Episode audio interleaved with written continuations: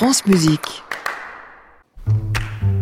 Bonjour Christian Bonjour Merlin. Saskia, oui, qu'est-ce que c'était beau cet C'est extrait. beau, hein. Magnifique. Oui, on était en train de débattre de Franco Fagioli qu'on de- aime beaucoup tous mais les oui, deux. Oui, oui, oui. C'est un artiste exceptionnel, euh, à la fois virtuose mais en même temps très sensible. Et là, vous avez passé une musique très méditative, très contemplative, pour les besoins du contraste, parce qu'on nous dit toujours qu'à la radio il faut du contraste. Je vous propose d'aller vers quelque chose d'un peu plus énergique.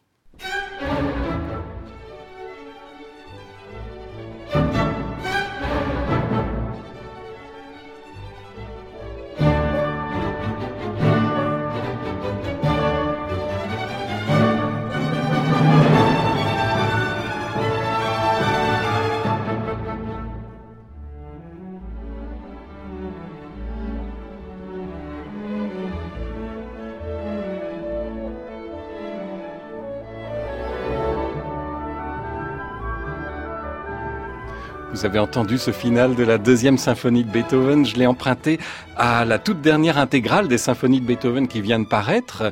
Euh, et vous avez entendu cette vitalité exceptionnelle et cette fluidité, ce naturel de la musique qui avance sans cesse. C'est Herbert Blomstedt qui a enregistré ça avec le Gewandhaus de Leipzig. Herbert Blomstedt, 90 ans.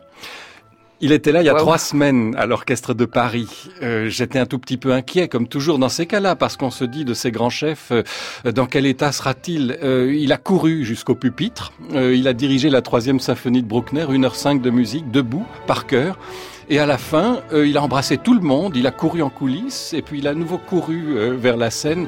Il aurait pu recommencer, hein, si on lui avait dit on l'a refait. Il était reparti pour un bis. euh, Et quand on interroge les musiciens, on, on leur demande, et en répétition, euh, comment ça se passe euh, Il devait être fatigué quand même, et les musiciens de l'Orchestre de Paris vous répondent fatigué, mais c'est nous qui l'étions. Il nous a épuisés en utilisant tout le temps de répétition jusqu'au bout, avec une indication pour chaque phrase musicale. Et ils étaient ravis et absolument enchantés parce qu'ils ont appris beaucoup de choses de ce grand maître.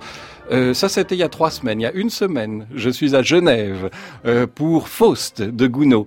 Euh, le chef d'orchestre qui devait diriger, c'était Jesus Lopez Cobos, 78 ans, qui était souffrant. On cherche un remplaçant. D'habitude, c'est plutôt un jeune qu'on prend euh, pour lui donner sa chance. Là, non.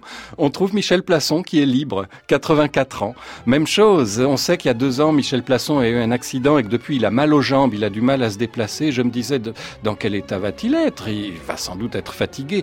Il pétait le feu. C'est un des plus beaux Faust que j'ai entendu et l'orchestre de la Suisse romande sonnait avec un luxe de couleurs, de raffinement, de subtilité. Et là aussi, on a vu les musiciens agiter leur archet pour euh, honorer, pour saluer, pour fêter leur chef d'orchestre parce qu'ils avaient réappris à jouer cette musique française dont Michel Plasson a tous les secrets. Pourquoi je vous dis tout ça? Est-ce que la direction d'orchestre, ça conserve Exactement, je finis par le croire. Toscanini a dirigé ju- jusqu'à 90 ans, Euh, Paul Paré jusqu'à 93.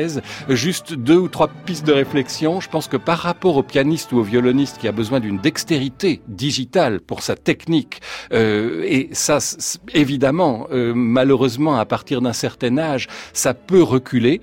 La direction d'orchestre exige moins de cette technicité pure. En revanche, elle exige euh, un univers intérieur nourri de l'intérieur, une énergie mais qui vient véritablement de l'intérieur et un savoir et une maturité. C'est donc la discipline où, au lieu de régresser, on arrive au contraire à son meilleur dans le grand âge. Donc si vous voulez durer longtemps et être en pleine possession de vos moyens, je vous Mettez-vous à la direction d'opter pour la d'orchestre. direction, absolument. Merci beaucoup Christian Merlin. Euh, pour cette chronique, on réécoute sur francemusique.fr. On va se mettre à la baguette ce week-end. Voilà. Christian viendra donner une petite leçon la semaine prochaine. Et comme ça, on a 40 ans devant nous après pour euh, Formidable. progresser. Merci Christian. Bonne journée. À réécouter sur francemusique.fr.